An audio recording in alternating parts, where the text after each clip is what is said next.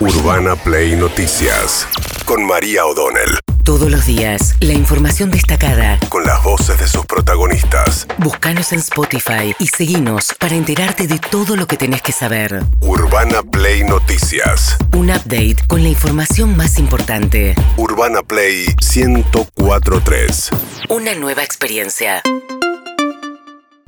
Bueno, mientras el equipo de Martín Guzmán prepara las audiencias públicas en las que da el puntapié para la segunda tanda de aumentos de tarifa de servicios públicos, que va a incluir la quita total de subsidios a un sector de la población, y están terminando de afinar cuáles van a ser los criterios para esto, Kisilov, el gobernador de la provincia, viene diciendo, ojo, no toquen a la clase media, no le toquen el bolsillo a la clase media. Por ahora quedó establecido que le quitarían el subsidio, todavía falta, ¿no? Pero el último documento que se conoce a las familias que tengan ingresos de 3.5 eh, canastas básicas. O sea, hoy sería por arriba de los 315 mil pesos. Y ahí te harían ¿no? una quita total. La quita total es para el sector de mayor poder adquisitivo, pero una quita importante. En ese contexto, Kisilov, ¿qué dijo? Estuve mirando balance de varias empresas con números muy, muy buenos. La verdad que uno se alegra, porque después de la pandemia, esa situación difícil, uno se alegra cuando a los empresarios argentinos le va bien. Lo que quiero pedir por favor, desde acá, desde Lanús, es que esos empresarios argentinos que le va bien, que sepan también que no les puede ir bien si no le va bien a los trabajadores. No les puede ir bien porque eso dura poco, porque eso no es sustentable, porque nadie puede estar contento si el resto sufre. Somos una sociedad, somos una comunidad, así que aquellos que le está yendo bien y que han tenido unos años de prosperidad, tendrían que reflexionar también sobre esto y dar ese paso. Bien, está reclamando también el famoso eh, impuesto a la renta extraordinaria, ¿no? Axel Kisilov en este llamado a los que les está yendo bien, mirando los balances. ¿Qué empresas habrá visto que le parece que Alberto... digo, la más grande, por lo menos del país, eh, una de las más grandes es Arcor, que eh, siempre le, echan en cara, por, de alguna manera, el oficialismo le dice, mirá que con Macri fue la primera vez en la historia que te dio negativo el balance y ahora con nosotros da positivo. Arcor la, que este tiempo yo la canalizo comiendo dulce. Exacto, que arrancó como una empresa de justamente de golosinas con base en Córdoba, pero después creció claro, muchísimo. Es una multinacional, digo supermercado, todo lo que tiene que ver con consumo masivo, son sectores que le fue bien.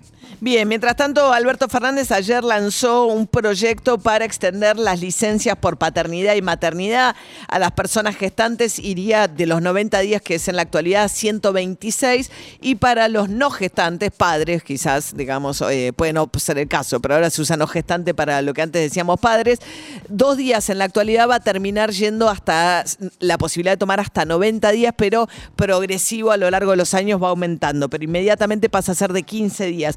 También hay licencias para padres adoptantes, padres madres y también para eh, días por tratamientos de fertilización asistida. ¿Qué decía Alberto Fernández? Para mí este proyecto es muy importante porque sigue la senda de lo que yo y el gobierno y todos nosotros y nosotras planteamos. La necesidad de reconocerle a la mujer que cuida lo que representa para el desarrollo social ese cuidado. También en otro concepto de familia, donde la obligación ya no es de la madre, es de la madre y del padre. Por eso estamos ampliando las licencias por maternidad y por paternidad y por, por eso también estamos ampliando los derechos también para los adoptantes, para que los adoptantes tengan el tiempo que necesiten para poder vincularse adecuadamente a sus hijos y a criarlos adecuadamente. Bien, ahí Alberto Fernández en este acto después dijo que Massa, Sergio Massa seguramente le va a dar tratamiento a este proyecto, porque hasta ahora ningún proyecto que mandó el Ejecutivo este año trató el Congreso de la Nación, porque tiene Malena una luchadora, le hizo un guiño a Malena Galmarini, que es a su vez la titular de AISA, de la empresa de agua. Sí, lo que pasa es que Malena estaba enojada porque no la habían invitado a tiempo. Al acto. Al acto. Ah. Y, este, y entonces estaba enojada por eso, como varias mujeres. Digo, hay un chat de las mujeres mujeres que forman parte del Ejecutivo Nacional. Y ahí es donde... Se enojaron porque no las habían invitado a este acto. Malena dijo no me invitaron. Este, hubo una respuesta de em, la vocera presidencial, Cerruti, diciendo están saliendo las invitaciones y Malena contestó a mi marido le llegó hace dos días. Ya lo habían invitado a Sergio Massa. Ah, ahí, ahí, te escucho, Alberto. Bien, mientras tanto, otro que está enojado, el gobernador de Catamarca, Raúl Jalil, se enojó porque lanzó Matías Culfa, el ministro de Desarrollo Productivo, la Mesa Nacional sobre Minería abierta a la comunidad, buscando generar consensos sociales para los desarrollos mineros que según cree eh, Culfas podrían aportar mucho a las exportaciones argentinas. El litio, por ejemplo, se enojó el gobernador de Catamarca porque dijo, ¿qué me van a explicar a mí? Los gobernadores y la mesa litio estamos en contra de la nacionalización del litio, los recursos naturales son de las provincias de acuerdo a la constitución y tenemos un esquema abierto. Nosotros estamos trabajando con IPF, con empresas australianas, americanas, chinas, también japonesas en Jujuy, de todos los países. Este, nosotros pensamos este, que hay que tener un control ambiental, lo tenemos, tenemos consenso social y las discusiones tienen que ser en las comunidades, no se pueden hacer en, en lugares como Buenos Aires donde no se conoce o la gente discute sobre una realidad que no conoce el terreno. Acá hay que venir, conocer a dónde se produce, cómo se produce. Bueno, lo que explicó pues Culfa dijo arranca la discusión en la ciudad de Buenos Aires, pero que a partir de junio va a ir por distintos lugares de la Argentina esta mesa del debate del desarrollo minero, ¿no? Sí, sí, también hay una preocupación de los gobernadores del norte respecto de eh, quién se queda con la, La regalía. regalía. Y dicen frente al lobby de las provincias petroleras, donde entienden que la provincia petrolera que va a bajar eh, la cantidad de petróleo frente a las nuevas energías, dicen, bueno, no, no, no, acá no vengan. Nosotros nos queremos quedar con todo esto. Bien, mientras tanto, María Eugenia Vidal visitó la provincia de Córdoba, la diputada de Juntos por el Cambio, dice que ella, si hace falta, si hace falta, va a ser candidata a la presidencia. nosotros tenemos que focalizarnos en lo que es la prioridad de la gente. Eh, y en relación a la pregunta de, de presidenta, más que por qué, yo diría para qué. Mi vocación ha sido, y para eso me metí en política, y por eso di las peleas que di en la provincia de Buenos Aires eh, y en la ciudad con Mauricio, transformar la Argentina.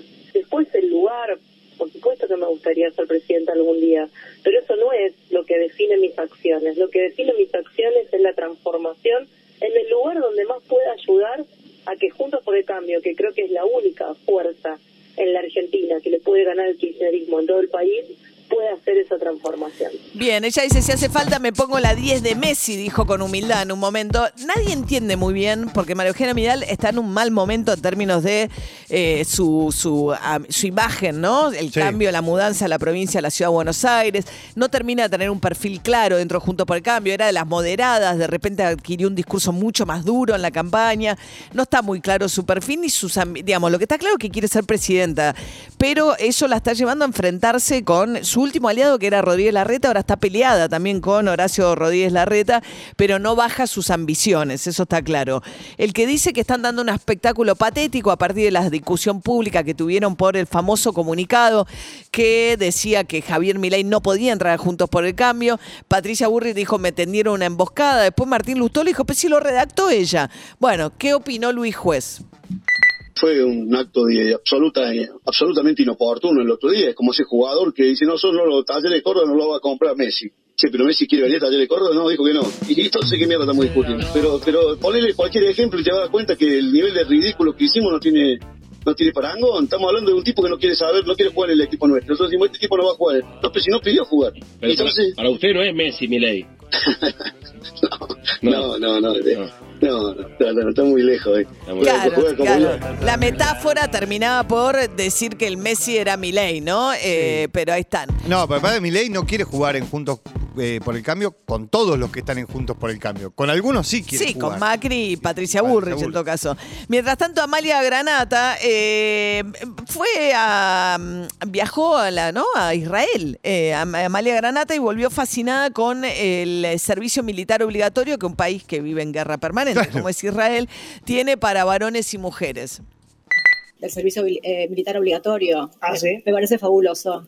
Me parece fabuloso. fuerte eso. Acabas No. de meter un tema. Acabo de meter un tema que me parece fabuloso. Las mujeres obligatorio eh, de dos años y los hombres dos años y medio. Es- Ellos hacen así, hacen el servicio militar obligatorio, se toman un año sabático que pasean por el mundo como mochileros, Sí. vuelven y a los 23, 24 años arrancan la facultad. ¿Qué ganas? Israel es un país en guerra. Venía Rosario. a ver si No, ya sé. No, no, me vayamos al, al antiguo pensamiento de que el servicio militar de lo que era. colimba, ¿no? de- no, no, No. no, un servicio militar. pero- Oficios. eh, exactamente, exactamente, Claro. donde tengas una conducta, donde te levantes a las 6 de la mañana, donde estudien, donde hagas eh, ejercicio, donde te enseñen un oficio. Bien, eh, una idea que en su momento había tenido también Patricia Burri, ¿no? Servicio militar obligatorio hubo en la Argentina hasta el caso de, en la época de Menem, cuando vino el caso del soldado Carrasco, que eh, había sido torturado, como era, ¿no? La idea de que el hombre se hacía a partir de la disciplina y el maltrato físico, ¿no? Que Sí, terminó sería bueno decir- El baile, la colimba, que terminó como terminó en ese tiempo, ¿no? Igual la idea de que la disciplina viene de levantarse a las 6 de la mañana Sí. y hacer Sí. ejercicio físico, estamos bien nosotros. Nosotros somos Vamos. Eternos colimbas, Sí, ¿no? igual sería bueno decirle a Granata que no pasaron 200 años de lo del soldado Carrasco. No. Porque ella dice, eso es de 200 años atrás. No, pasó un, poquito, un poquito menos. Igual Amalia Granata con 30, esta ¿no? propuesta, claro, más o menos. Con esta propuesta, eh, bueno, es tendencia en todas las redes y también lo que es tendencia en todas las redes, gracias a esta propuesta, es Robbie Williams. ¿Por qué? Y bueno, ah, porque ella recordemos se que- hizo famosa, pero bueno, eso Pero me bueno. parece muy machirulo. ¿Qué Sí, quiere que le sí, diga? yo no, no, no, no estoy de Ah, acuerdo. no, Solo no, no. informo. Informo, no, informo totalmente. la Porque ella se hizo famosa en su momento por haber estado con ese cantante, pero después hizo toda una trayectoria. Mucho machirulo Sí, suelto. Sí, eh, mano, pero bueno, nada, le encantó. Después, por, por suerte, Viale la aclara en un momento. Le dice, bueno, pero Israel es un país en guerra. Y ella le dice, venía a Rosario. Está picante Rosario, pero no llega a ser un país en guerra, ¿no? Mientras tanto, Cristian Ritondo dijo que no, que no le parece lógico lo del servicio militar obligatorio como propuesta. Eh, ¿Qué más? Eh, seguimos con las noticias con audios. El Deportivo Español, venimos cubriendo este caso con las apuestas ilegales de los campeonatos de fútbol y de penales. Eh, una red muy extendida por todo el país que salió al descubierto a partir de un allanamiento en el que encontraron armas y drogas en un campeonato justamente que se estaba haciendo en Deportivo Español. Es el audio 13. ¿Cuánto cobran ustedes por el alquiler de las canchas auxiliares para que se haga este torneo? Eh, 450 mil pesos. Yo lo escuché en otro lado, dice, ¿cómo no vieron? Las, a ver, no es que están a viva voz apostando, o que anda uno con un arma en la cintura, a ver, hay, un arma se encanuta, la droga se encanuta, las apuestas la van anotando, y obviamente la gente que está acá lo que hace es custodiar o en cierta manera mirar que no se salga nada de bando ante tanto circulante de, de- de gente, y, y- pero esas cosas vos no las, no las podés, no, la- no las ves. Ah, él dice, no te das cuenta. Dice, esto es Diego Elías, el presidente, Presidente de Español, español. deslindando responsabilidad, diciendo, yo alquilo el local. Después dijo, bueno, nos golpeó mucho lo de Cositorto, Generación Zoe, que era el auspiciante, este estafador de Cositorto, que ahora está preso. Todavía, Eh, con un- todavía con una lona que dice Generación Zoe en las en Claro, las canchas que era- colgadas. que era uno de los grandes Sponsor, auspiciantes claro. de eh, Deportivo Español. Entonces dice, bueno, no sé. que no- le pagaba en criptomonedas, eh, parte de las criptomonedas a los futbolistas del Deportivo Español. Sí, bueno, hay que ver si existe esa criptomoneda, porque para el fideicomiso que decía que en el que invertía la plata no existía No. Cositorto. Pero lo que él dice es como quedamos golpeados financieramente porque se desapareció, se desapareció Generación como Zoe. Generación Zoe. Entonces tienen que recurrir a este tipo de campeonatos ilegales y alquilar el predio. Urbana Play Noticias.